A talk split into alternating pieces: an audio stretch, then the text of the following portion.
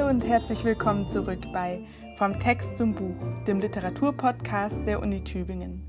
In der letzten Folge hatten Johanna und Anne Helge Pfannenschmidt zu Gast und haben mit ihm über seinen kleinen Verlag Edition Azur und seine Arbeit als Lektor gesprochen. Heute sind wir bereits an der Station Buchladen angekommen. Dazu haben wir uns mit dem Besitzer der Tübinger Buchhandlung Quichotte, Wolfgang Zwierzinski, über seine Arbeit und die Bedeutung von Buchläden als kleine soziale Zentren und Orte des persönlichen Gedankenaustauschs in Zeiten von Amazon und Co. unterhalten. Am Mikrofon sind heute Friederike und Linnea. Wolfgang, vielen Dank nochmal, dass wir heute bei dir sein dürfen. Wir freuen uns schon sehr auf das Gespräch. Sehr gerne. Und vielleicht ganz kurz für unsere Hörerinnen und Hörer, die sehen das ja hier nicht, wollen wir ganz kurz beschreiben, wo wir uns hier befinden. Mhm. Wir befinden uns hier im Hinterzimmer des Buchladens und ja, hier stapeln sich vom Boden bis zur Decke Bücher und es ist sehr gemütlich und man bekommt direkt Lust, loszustöbern. Leider sind wir dafür aber heute nicht hier. Ähm, aber wo wir jetzt gerade eben schon bei deinem Laden sind, der heißt ja Quichotte. Und uns würde natürlich interessieren, warum? Gibt es dazu eine Geschichte? Ähm, ja, die, die, die gibt es. Das ist ein, äh, erstmal natürlich dieses berühmte Bild von dem Kampf mit den Windmühlenflügeln und so, wenn man so einen Laden aufmacht oder einen kleinen Laden hat. Und dann war die, ähm, die Idee, oder es hat sich so ergeben, dass ich so eine Buchhandlung vielleicht mache, 2005. Und da war der äh, Roman von Cervantes 400 Jahre alt. Also so wie so ein, ein Jubiläum. Und das bot sich ja dann auch an irgendwie. Also so ist es einfach dazu gekommen. Das war 2005 und äh, dann ein Jahr später habe ich den Laden gegründet. Ja. Schön.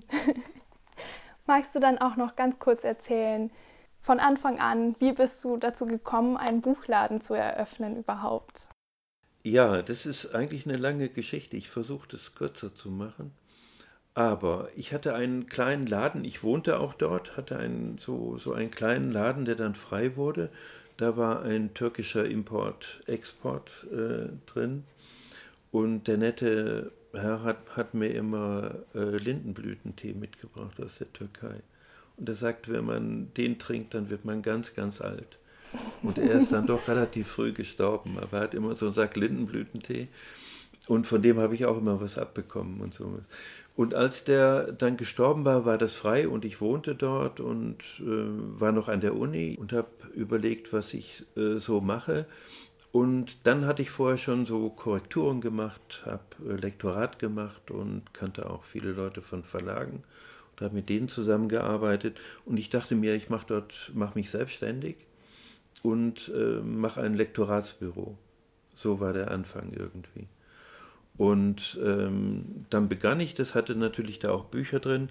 Und dann rief mich jemand an, ein Verlagsvertreter, und sagte, ein, äh, eine große Buchhandlung habe ihn ausgeladen, ähm, weil er so schöne kleine Verlage vertrat.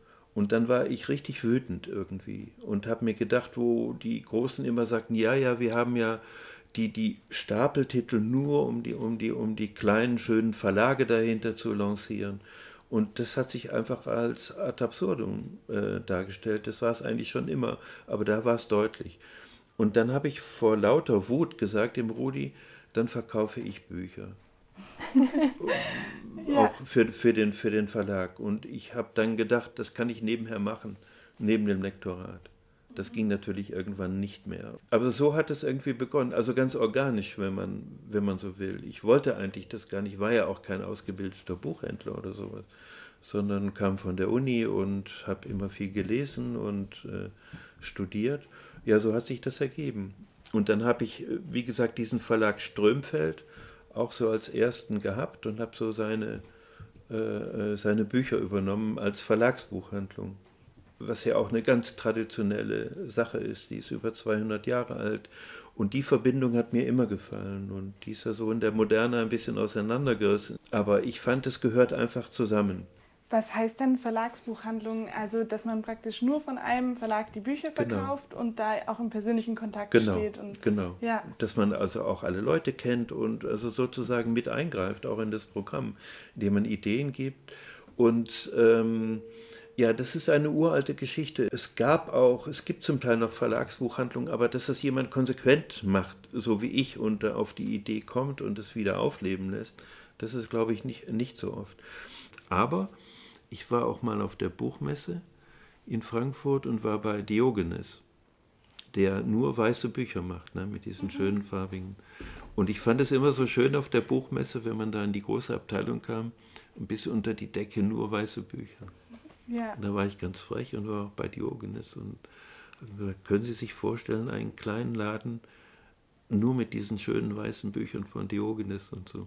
Sie waren sehr freundlich und haben gelacht, aber haben das dann doch nicht gemacht. Also so, deswegen auch Verlags, dachte ich mir, warum nicht ein ganzes Programm von einem Verlag zusammen zu haben und äh, dass sich die Leute immer daran wenden. Das heißt, es war schon einfach auch was Ideelles. Also ja, irgendwie schon. Ja, ja, muss man dazu sagen. angetrieben ja. Ja, ja. genau. Und, und, hat sich auch so ergeben, wie gesagt, durch ja. Gespräche, Kontakte und so. Und das ganze Handwerk, was man für einen Buchladen braucht, hast du dir äh, selber hab, angeeignet? Äh, das habe ich mir selber angeeignet. Ich, ich habe gejobbt und, ähm, und sowas auch im, im, im, im Buchhandel und bei Verlagen, um mir Geld zu verdienen als Student und sowas. Und so hat sich die Affinität ergeben. Und, und ich dachte, lesen tue ich eh und Bücher mag ich eh und Bibliotheken kenne ich auch in- und auswendig und, und dann dürfte das ja nicht so schwierig sein irgendwie. Ja. Wie hat, wie hat denn so dein Umfeld reagiert, als du gesagt hast, ich helfe jetzt den kleinen Verlagen und ich mache jetzt eine Buchhandlung mhm. auf? Also das war interessant, wie gesagt, weil das ja sich so alles so merkwürdigerweise entwickelt hat. Also es gab dann nicht so einen Punkt, jetzt mache ich das mhm. und, und dann haben auch Freunde geholfen und mitgearbeitet und, und so. Und ich hatte zwischendurch auch so einige Lektorats- und äh, Korrekturaufträge mit dem Aufbau des Ladens. Also es hat sich irgendwie so ergeben. Dann saß ich da, habe korrigiert oder was anderes gemacht, habe mir Prospekte von Verlagen angeschaut und sowas und hatte meine, meine Kontakte zu Verlagsleitern. Also so, so kam das. Es gab nicht so einen großen Knall. Ich habe auch nie eine richtige Eröffnung gemacht, weil ich auch nicht so ein Typ bin irgendwie der sagt, boah, hier bin ich und, und sondern ich dachte, die Qualität oder was da, äh, was da drin ist, das entscheidet sich von selber. Und wenn das jemand kommt und sieht und, und dann wird er entscheiden, äh, dass er da hinkommt. Also so ähnlich. Ja, und so habe ich auch, äh, ja, das muss ich wirklich sagen. Ich war beim Unternehmensberater, habe dem gesagt, was ich mache und tue. Dann sagte der so, so gegen Ende, ja, wie das denn mit der Anschubwerbung sei, wie ich mir das so vorstelle und wie viel ich da investieren würde. Und dann habe ich wirklich geschluckt. Dann habe ich gesagt, ja, ich möchte das eigentlich eher nachhaltig machen und sich so, so entwickeln lassen und, und sowas und möchte da nicht so viel investieren. Und dann habe ich gesagt, ich war lange an der Uni, ich kenne viele Leute. Und, und dann hat er wirklich äh, hat die Hände über den Kopf zusammengehauen und hat gesagt, wenn Sie nicht mindestens sofort 12.000 Euro in die Anschubwerbung investieren, sehen wir absolut schwarz für Sie. Und da bin ich so ein bisschen zusammengeknickt und dann habe ich meine Freunde aufgesucht und dann haben die das alles relativiert, dann lass dich nicht ins Boxhorn jagen und sowas. Und dann dachte ich, du machst es, machst es eigentlich richtig, indem du das langsam entwickelst, erst ein paar Bücher und mehr. Und immer wenn ich Geld hatte, kam was dazu. Und so war das auch mit den Verlagen. Weil ich bin dann über die Buchmesse getingelt, hatte so einen Schrieb dabei äh, mit, ähm, mit dem berühmten äh, Nietzsche-Zitat von der Wiederkehr des Immergleichen.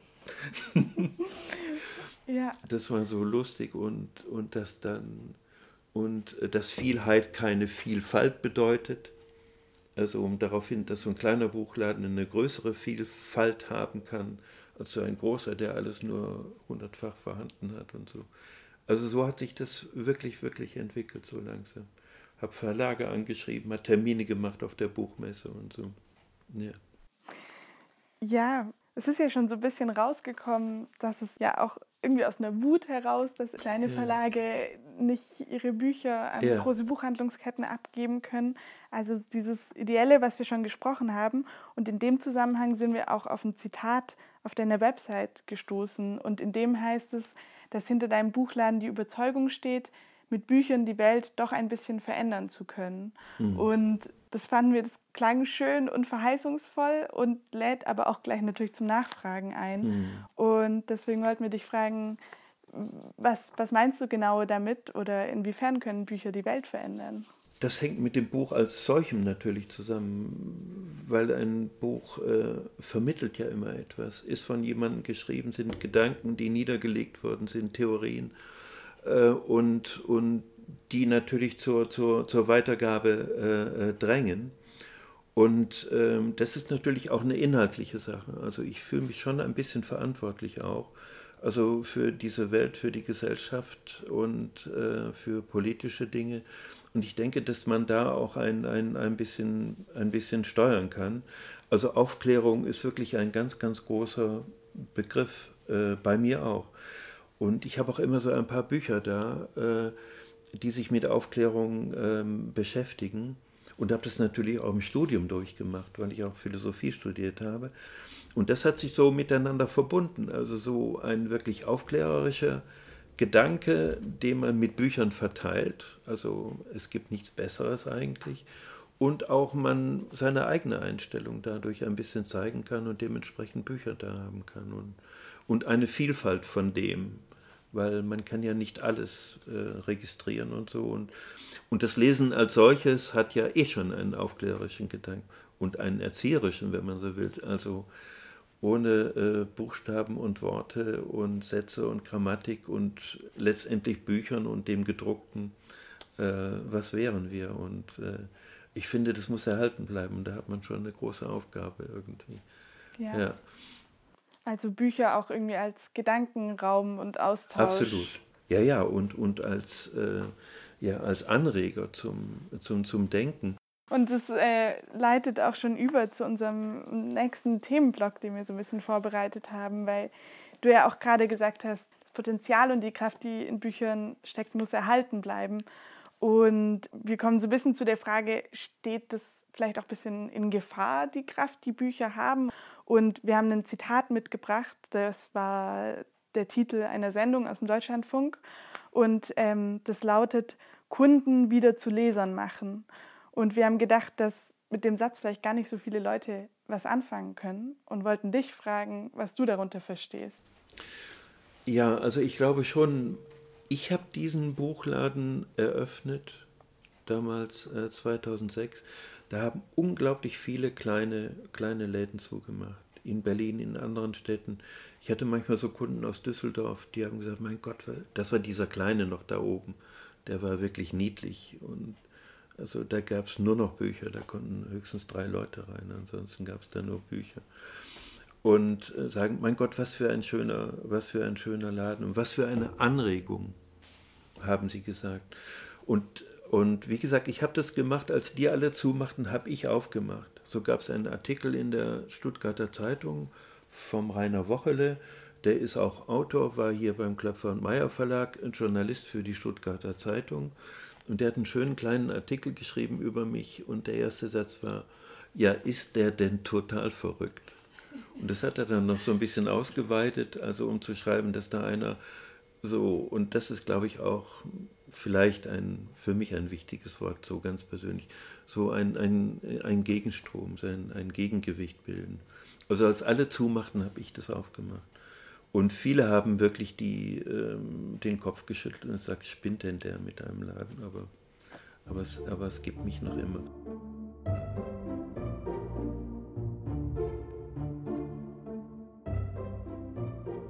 In Zeiten von Online-Versandhandel und den großen Buchhandelsketten ist es ja nicht mehr selbstverständlich, dass man seine Bücher im Kleinladen um die Ecke kauft.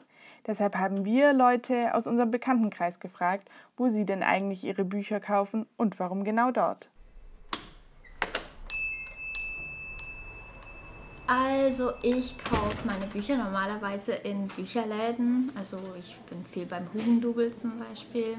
Oder bei uns im Städtel äh, gibt es eine kleine Buchhandlung, da gehe ich richtig gern rein, weil die Atmosphäre einfach richtig lieb ist. Also die Leute da drin sind total nett und ich liebe es einfach halt Bücher in der Hand zu haben und auch im Buchladen einfach durchzustöbern.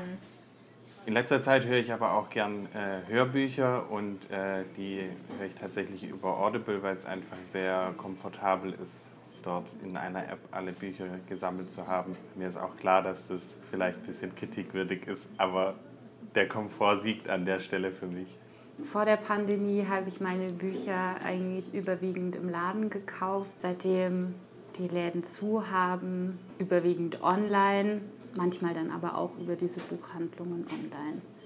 Ich kaufe meine Bücher beim Händler vor Ort, weil der erstens genau weiß, was ich möchte und zweitens mir auch Empfehlungen gibt, die ich selbst gar nicht eventuell gefunden hätte, die mir aber trotzdem extrem gut gefallen. Ich würde mal sagen, die großen, riesigen Buchhandlungen, das sind ja zum Teil keine Buchhandlungen mehr, das sind Kaufhäuser.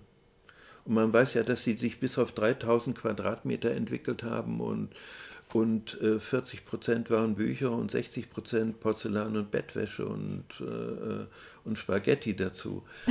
Aber äh, äh, das richtige Besinnen auf dem Buchladen, weil man vermittelt ja Leser und man ver vermittelt Literatur an Leser und fördert das Lesen. Also, aber ich denke, das geht nur auch in so einem wirklich kleinteiligen Zusammenhang also im ganz intensiven, nachhaltigen.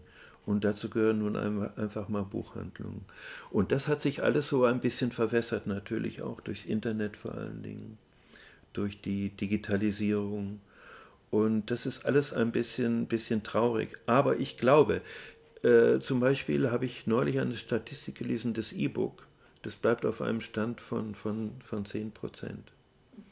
Und ähm, man hat es ja ganz anders gedacht, wie das explodieren wird. Aber dem ist nicht so. Also das Buch ist immer noch relevant und ich bin der festen Überzeugung, dass es relevant bleiben wird. Und so, was ich sehe, so im Kleinlagen, viele Leute besinnen sich auch wieder. Und die Verlage, vor allem die Kleinverlage, die arbeiten wirklich wie die Verrückten an schönsten und neuesten und wunderbarsten Büchern. Und, und dazu ist man da, das, äh, das auch zu, äh, zu vertreten. Und ein Buch ist was anderes als ein als ein als ein E-Book. Da hatte ich auch eine schöne Geschichte einmal eine ältere Dame und das ist natürlich schön, wenn man das vergrößern kann. Ihre Augen wurden schlecht und und und so und dann hat sie gefragt und ob ich sowas auch vermitteln könnte und und dann hat sie das mal probiert und dann sagt sie nein, wissen Sie, ich kann mit diesem Gerät nicht leben. Und ich lese immer nachts im Bett und es ist so kalt, dieses Gerät. Ja, das stimmt. Und das ist es auch. Also ein Buch ist ein Buch und es riecht und, und, und, und man kann es fühlen und es hat das Haptische. Das hat alles andere nicht. Es wird bestehen bleiben. Ich, ich schwöre. Hast du dann auch noch sehr viel eine beratende Funktion als Buchhändler oder kommen jetzt mittlerweile die meisten Leute und sagen, bestellen Sie mir bitte das und das Buch oder wie ist das so bei dir?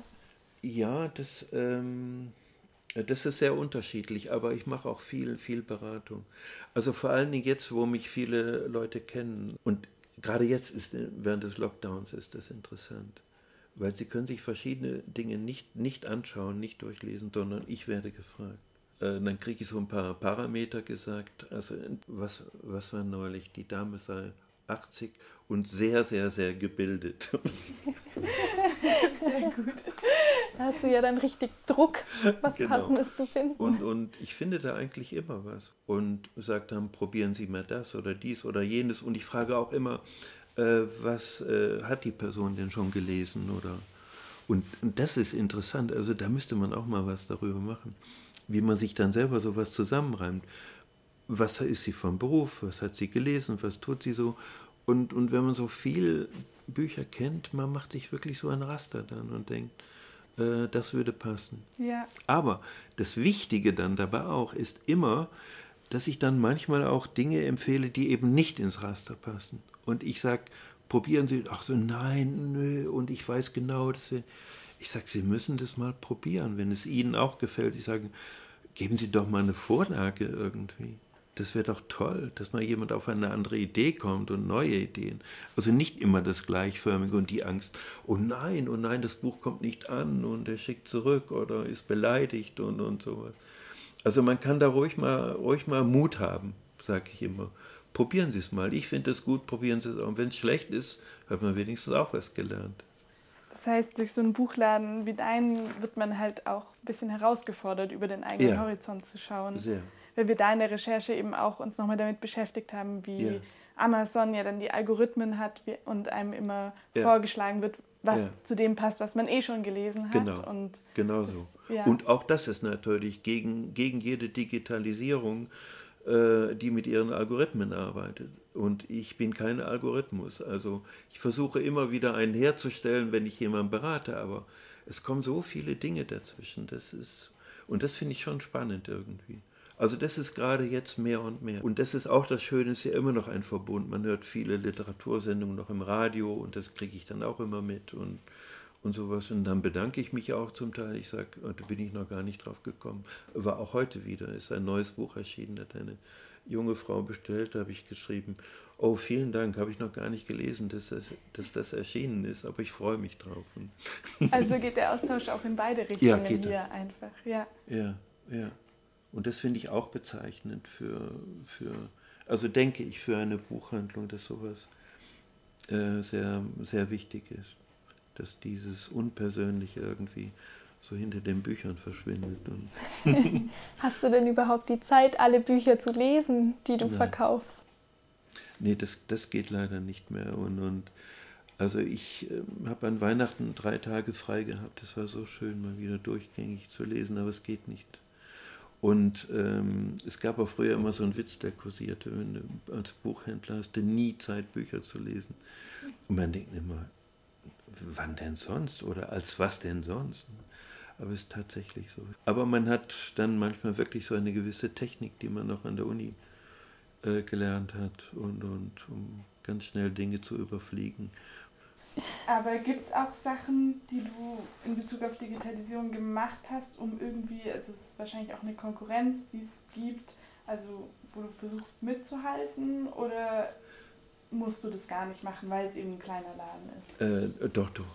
Also, äh, dass ich jetzt auch überlebt habe mit äh, Corona-Lockdown, das war äh, nur durch den Internetshop.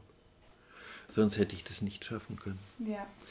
Also das war, das war schon gut. Und ähm, also das, das finde ich schon ganz, ganz wichtig. Und ich habe ja auch über meinen Internetshop kann man E-Books bestellen. Da sind auch so einige Leute, die laden sich da äh, was runter das finde ich immer spannend.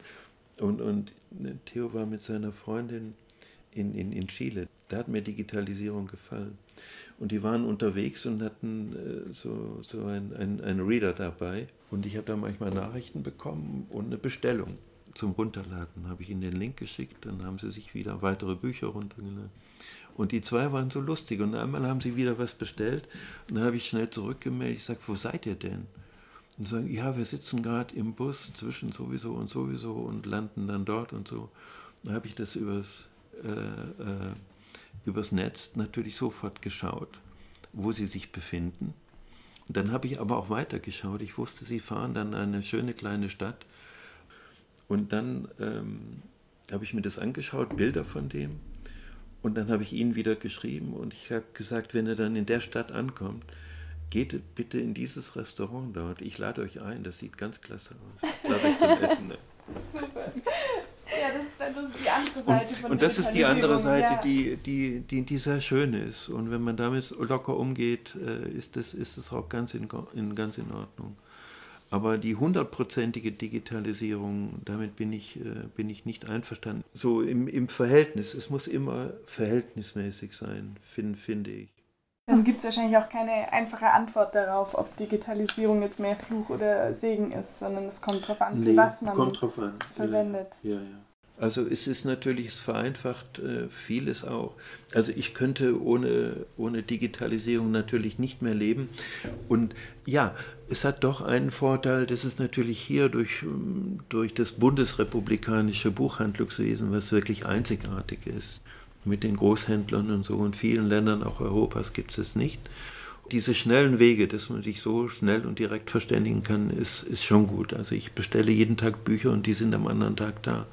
Und auch das hat mit Digitalisierung zu tun. Und ich habe meine, meine Kataloge, die ich, äh, die ich benutzen kann. Also das ist schon ein Vorteil, muss ich sagen. Aber ja, trotzdem nur pure Digitalisierung, das glaube ich nicht, dass das das Nonplusultra ist. Und entfremdet auch, finde ich. Also man sollte den Begriff ruhig mal verwenden und äh, entfremdet wirklich, denke ich. Ja.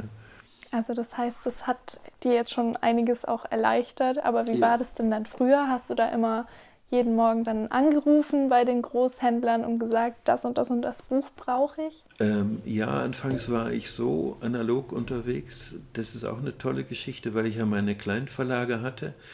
Und genau, und ich hatte Depots von denen. Das war der Witz dabei. Das heißt, ich hatte alle lieferbaren Bücher dieser Verlage. Das war Strömfeld, Roter Stern. Einen habe ich noch immer ganz komplett. Das ist Merve Verlag, dieser intellektuelle Theorieverlag, den es seit den 70er Jahren gibt. Ja, und das bedeutet, dass man alle lieferbaren Bücher hat und auch ein bisschen repräsentiert natürlich den Verlag. Die sind doch bei mir äh, auf der Internetseite aufgelistet. Und äh, das bedeutet aber auch, dass man dann beim, beim Verlag bestellt. Und kannst du noch mal, das interessiert mich jetzt doch noch, also kleine Verlage haben ja, wie du gesagt hast, Probleme bei großen Buchhandlungsketten Ja. Bücher zu verkaufen. Und woran liegt es? Naja, das liegt zum Teil liegt es an, äh, muss man sagen, an Rabatten auch. Also auch das spielt eine große Rolle bei den Finanzangelegenheiten, weil die können nicht so viel Rabatte geben, weil sie sehr, sehr aufwendig sind, nur kleine Auflagen machen, die Bücher sind teurer zum Teil und so weiter. Also das spielt in diesem Finanzgehabe alles eine Rolle. Die großen Verlage können da natürlich ganz anders handeln und deswegen auch die Großbuchhandlungen, die sich jetzt immer mehr zusammenschließen. Eigentlich ist es alles ein Zusammenschluss gegen kleine Buchhandlungen, weil die Rabatte können die Kleinen nie kriegen. Nie, nie, nie. Und die handeln Rabatte aus äh, mit den Verlagen durch die Menge, die sie bekommen, die sind unbeschreiblich. Die kann kein Buchhändler. Und das macht das Buchhandlungsgefüge kaputt. Das muss man einfach mal sagen. Je mehr die sich zusammenschließen und billig einkaufen und das dann, die kaufen dann einfach palettenweise, weil sie das an äh, 78 Filialen verteilen. So, so einfach ist es. Also es ist ein ganz hartes, hartes Geschäft. Und die, die kleinen Verlage, das sind häufig Idealisten. Also das geht überhaupt gar nicht anders. Also was da für ein Aufwand betrieben wird, um gute Bücher zu machen. Und das ist nicht nur voll des Lobes, sondern wie gesagt, das muss man auch, muss man auch unterstützen.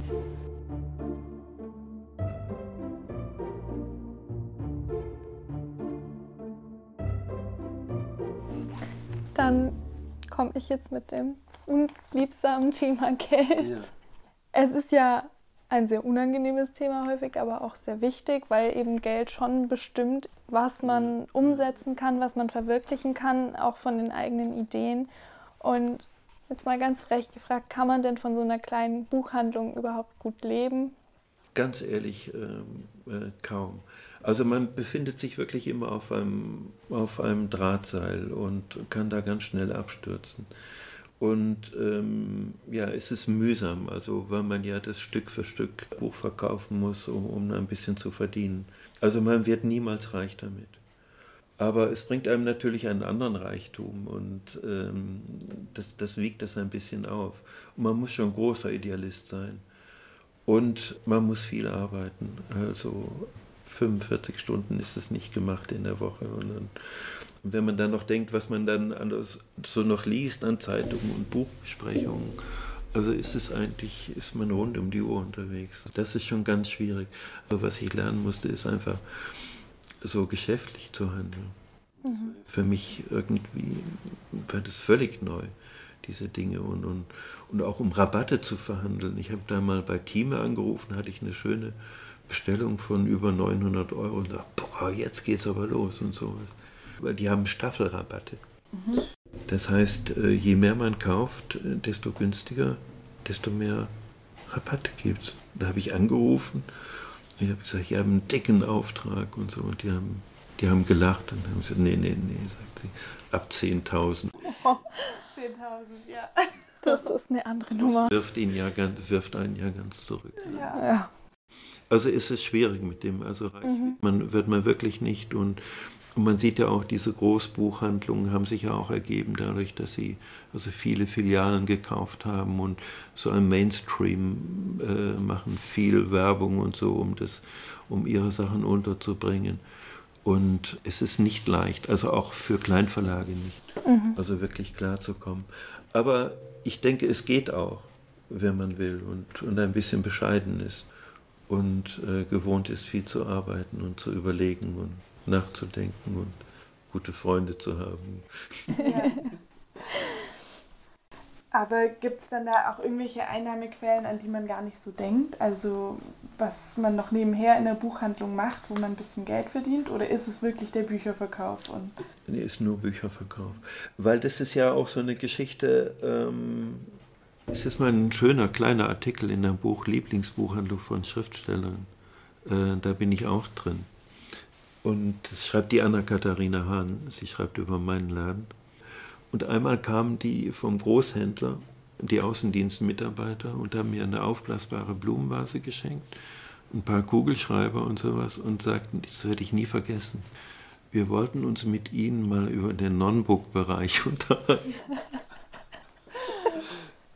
Wie bitte? Ich sage, schauen Sie sich diesen Laden an. Ich sage, ich will da nichts, ich habe mit Büchern zu tun, das ist alles. Also ich mache keinen Gemischtwarenladen wie die anderen, so habe ich das gesagt. Und ja, mit Kaffee und Kuchen noch.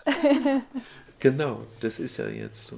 Nein, nein, ich bin dafür für reine Buchhandlungen und wie gesagt, es war ja auch erfolgsversprechend irgendwie. Und sie hat mir gesagt, ich könnte da ein Café machen. Hab ich, wie schaffe ich das alles? Ich kann doch nicht noch Kaffee bedienen und so. Und, und das, äh, also das geht einfach nicht. Das ist ein ganz anderes Konzept. Und ich wollte immer eine reine, Buch, reine Buchhandlung haben. Also so habe ich eigentlich nichts, was ich so nebenher mache. Eine Idee war mal, aber da kann man auch nicht viel verdienen. Mich hat mal jemand angerufen aus Stuttgart und sie würde gerne, man kann sich einschließen lassen in der Buchhandlung. Sagt, sie hätte ein ganz besonderes Geschenk für ihre Freundin, die meinen Buchladen kennt.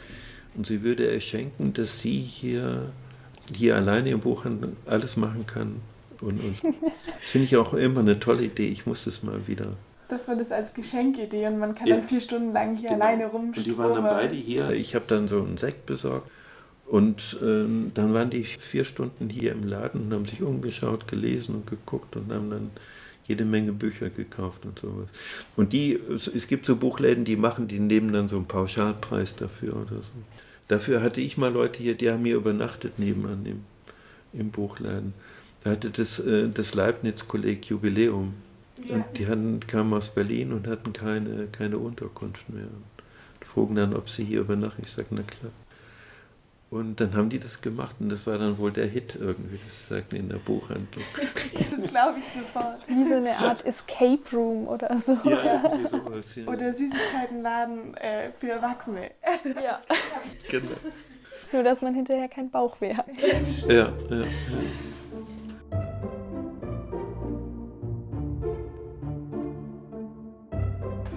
Dann würde uns auch noch interessieren, ob es Dinge gibt, du hast ja schon gesagt, die kleinen Buchhandlungen haben es wirklich schwer. Aber gibt es irgendwie Dinge, wo du sagst, da könnte vielleicht die Politik was machen, die Gesellschaft oder dass sich vielleicht die kleinen Buchhandlungen auch organisieren und unterstützen? Gibt es da schon was oder hast du da? Äh, doch, doch, da, da gibt es auch schon was. Da sind ähm, viele Initiativen auch. Es gibt den Verein unabhängiger Buchhandlungen da bin ich auch so, so ein bisschen adaptiert irgendwie. Es, es gibt das ganze Indie-Book-Programm für die Verlage, da kriege ich auch immer Einladungen.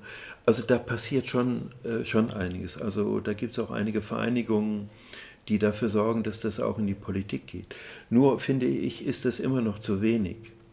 Und äh, jetzt die, die, die Kulturstaatsministerin, die Frau Grütters, die hat ja diesen Buchhandlungspreis in, ins Leben gerufen, den ich auch schon ein paar Mal gekriegt habe. Also das ist ganz, ganz wichtig. Und das Allerwichtigste ist also politisch, dass die Buchpreisbindung erhalten bleibt.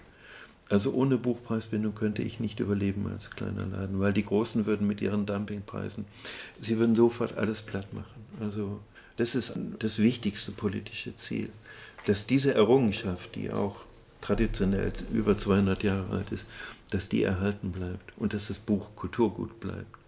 Also das, das ist ganz äh, wichtig. Kannst du für uns und die Hörerinnen noch mal kurz erklären, was die Buchpreisbindung ist? Ähm, das heißt, der Verlag setzt den Verkaufspreis des Buches fest äh, im Verein mit dem Börsenverein. Und dieser Preis ist für jeden Buchladen bindend. Und ähm, das finde ich wichtig. Also politisch ist das das Allerwichtigste. Und dass man ständig auffordert zum Lesen und zum Widerspruch und, und dass man dazu Bücher braucht zur Aufklärung. ja, ja, das stimmt. Darf ich da nochmal ganz kurz reinkrätschen, weil mich das interessieren würde.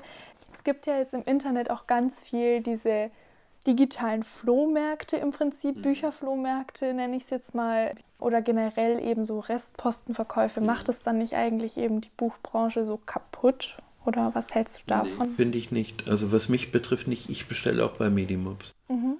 Weil ich mache ja nicht nur, äh, ich verkaufe ja nicht nur Bücher. Also das war ja auch am Anfang so mein spezielles Konstrukt. Ganz wichtig, dass ich das immer mit Lektorat verbunden habe und Recherche vor allen Dingen. Weil das hat sich auch bei den Großen so herausgestellt, die haben nicht mehr recherchiert. Und so habe ich einige Kunden gewonnen, die mit dem Internet auch noch nicht umgehen konnten. Die waren so ein bisschen ältere Leute, die waren so ein bisschen abgehängt. Und die haben dann auch sowas gesucht wie mich. Aber wenn dann praktisch Leute im Internet bestellen bei so gebraucht ähm, ja. Händlern, weil es günstiger ist, weil ja. sie denken, ja, ich möchte lieber ein gebrauchtes ja. Buch. Kann man praktisch dann auch über dich an gebrauchte Bücher rankommen? Äh, ja, und, und deswegen diese Recherche. Und es steht auch, glaube ich, auf meiner Seite, dass wir uns bemühen, alles äh, zu besorgen. Und deswegen bestelle ich auch oft bei Medimobs zum Beispiel. Also von daher finde ich das eigentlich, ist das gar nicht schlecht. Das ist auch viel, viel Arbeit, muss ich sagen. Und man verdient da fast gar nichts dabei. Aber ich finde es ganz, ganz wichtig, weil auch da hat man eine Verpflichtung, also für diese Kultur zu sorgen und Bücher zu besorgen. Und, und wie gesagt, gerade jetzt, wo Lockdown ist, habe ich den Eindruck, die Leute haben mehr Zeit und suchen nach seltenen Büchern. Und dann rufen wir den doch mal an, ob der da was findet. Weil die großen Läden, sie sagen, zweieinhalb Minuten für einen Kunden, mehr ist zu teuer. So geht es zweieinhalb Minuten für Beratung. Ja. Also eigentlich genau keine Beratung. Ja. eigentlich gar keine. Ja.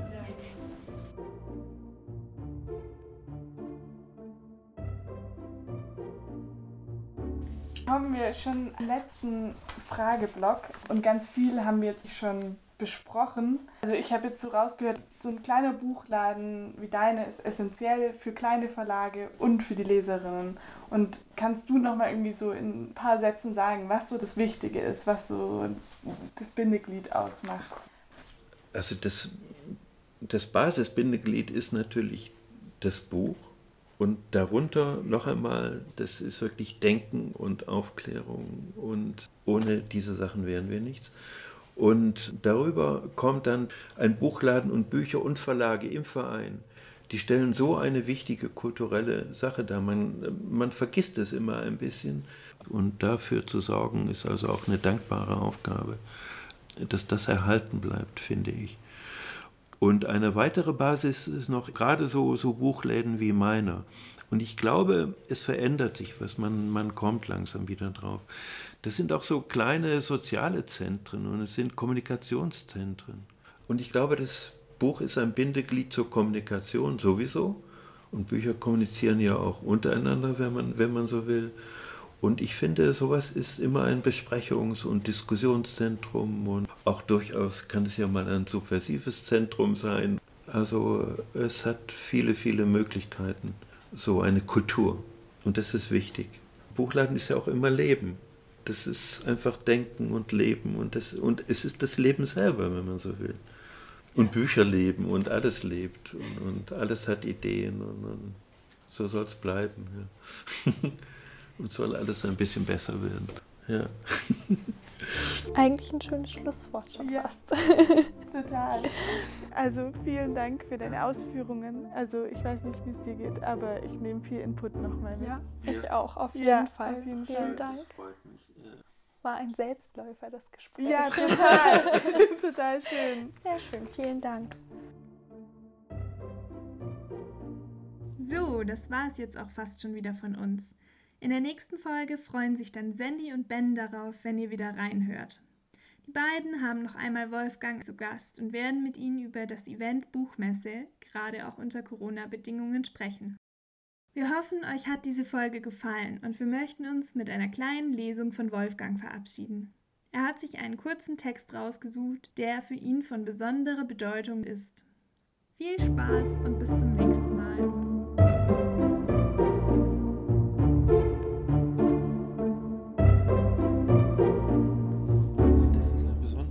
das hat auch mit meiner Ladengeschichte zu tun. Das ist von einer Madge Jameson, heißt Sunrise Turn und ist eine Liebeserklärung an die Welt der Bücher. Und das gab es in der Edition Eberfeld, das ist so ein feministischer Verlag und das habe ich gekauft oder entdeckt, als ich den Laden machte. Da ist auf einer äh, Seite ist die ja, ist die Geschichte zweier Frauen, die 1916 in New York einen Buchladen eröffnet haben. Und ich habe ja 2006 den Laden gemacht. Also es waren 90 Jahre.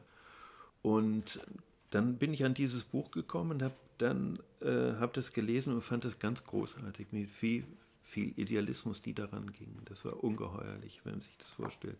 Und die waren ein bisschen ein Vorbild, muss ich ehrlich sagen. Als ich das las, dachte ich, irgendwann wird es gelingen.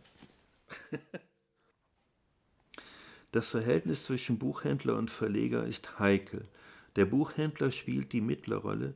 Immer kamen Verlagsvertreter vorbei und kündigten uns wie zum Beweis für die Qualität eines Titels an, dass am Sonntag eine Anzeige in der Times erscheinen werde, worauf wir dann hundert Stück bestellen sollten.